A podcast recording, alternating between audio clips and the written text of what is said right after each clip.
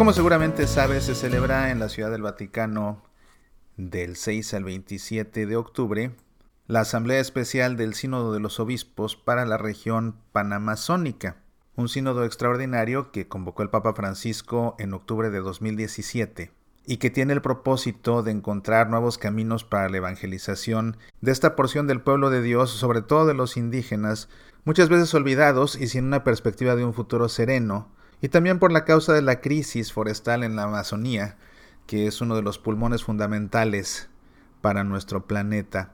De modo que este sínodo de obispos es un proyecto de la Iglesia de carácter cívico y ecológico que tiene el propósito de redefinir las líneas pastorales para adecuarlas a los tiempos contemporáneos en esa región. La Panamazonía está formada por nueve países. En la mayoría de ellos tenemos un abundante número de radioescuchas, son Brasil, Bolivia, Colombia, Ecuador, Perú, Venezuela, Surinam, Guayana y también la Guayana francesa. Saludos a todos nuestros radioescuchas de todos esos países.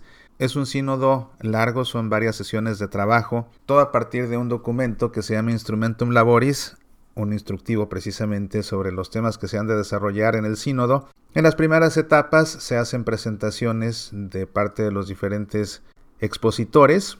Posteriormente, uno de ellos, que es elegido como relator del sínodo, en este caso es el cardenal Claudio Humes de Brasil, el relator va, después de escuchar todas las ponencias, a formular una serie de preguntas que van a ser debatidas en mesas de trabajo, dependiendo de los idiomas, se van a organizar en mesas de trabajo para abordar las diferentes preguntas y en un diálogo, en un ir y venir en mesas de trabajo, finalmente se redactará un documento con recomendaciones que se le harán al Santo Padre. Y para que te des una idea de los temas que se están exponiendo, por ahora son simplemente exposiciones.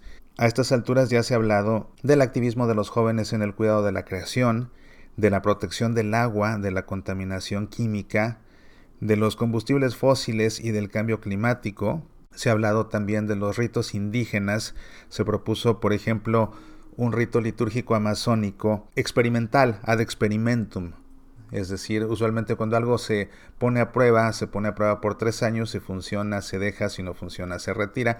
Pero alguien propuso, uno de los padres sinodales propuso que se creara un rito litúrgico amazónico ad experimentum, que incluye algunos aspectos de las culturas amazónicas puntualizando que sean aspectos que no se presten a la superstición, pero que se puedan adaptar, por ejemplo, a la celebración del bautismo, del matrimonio o del orden sacerdotal. También en esta línea se tocó el tema de los viri probati, aquellos varones de muy buena reputación, muy buenos católicos, pero que están casados, que en determinado momento fueran ordenados como sacerdotes con el propósito exclusivo y específico de celebrar los sacramentos, porque hay algunas regiones en la Panamazonía en que las poblaciones llegan a gozar de los sacramentos después de dos años de espera. Entonces imagínate un lugar en el que alguien esté en peligro de muerte y no se pueda confesar. O simplemente se siente intranquilo y no se pueda confesar. Olvídate de la comunión en la Santa Misa.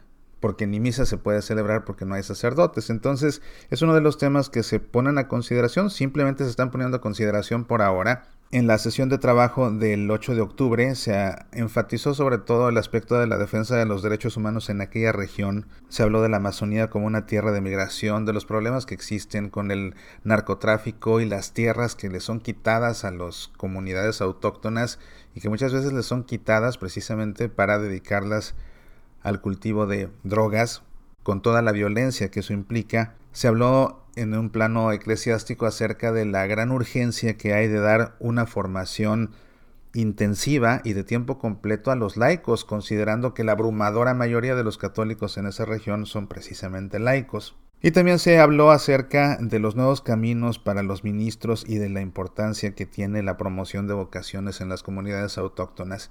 Son varios los temas que se están presentando.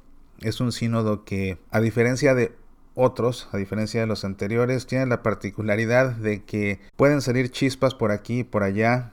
Se están tratando de promover algunas agendas teológicas, algunas agendas incluso políticas que no tendrían razón de ser, pero que eso está sucediendo. De modo que a los que estamos desde fuera lo que nos toca es orar mucho. Siempre tenemos la obligación, por supuesto, de acompañar al Papa y a los padres sinodales con nuestras oraciones En esta ocasión creo que amerita este sínodo que con mucha mayor intensidad acompañemos al Papa y a los padres sinodales con nuestra oración para que el Espíritu Santo penetre no solamente en las mentes, sino también en los corazones de todos, y así las resoluciones que se tomen y las propuestas finales que se le hagan al Santo Padre, y últimamente las decisiones que se lleguen a tomar, sean por supuesto para la gloria de Dios y para la salud de los hombres.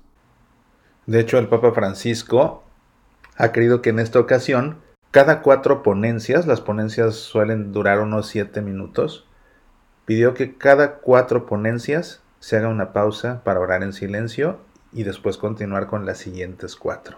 El Papa mismo sabe que este es un sínodo difícil y necesita mucho de nuestra oración. Soy Mauricio Pérez, estas son Semillas para la Vida.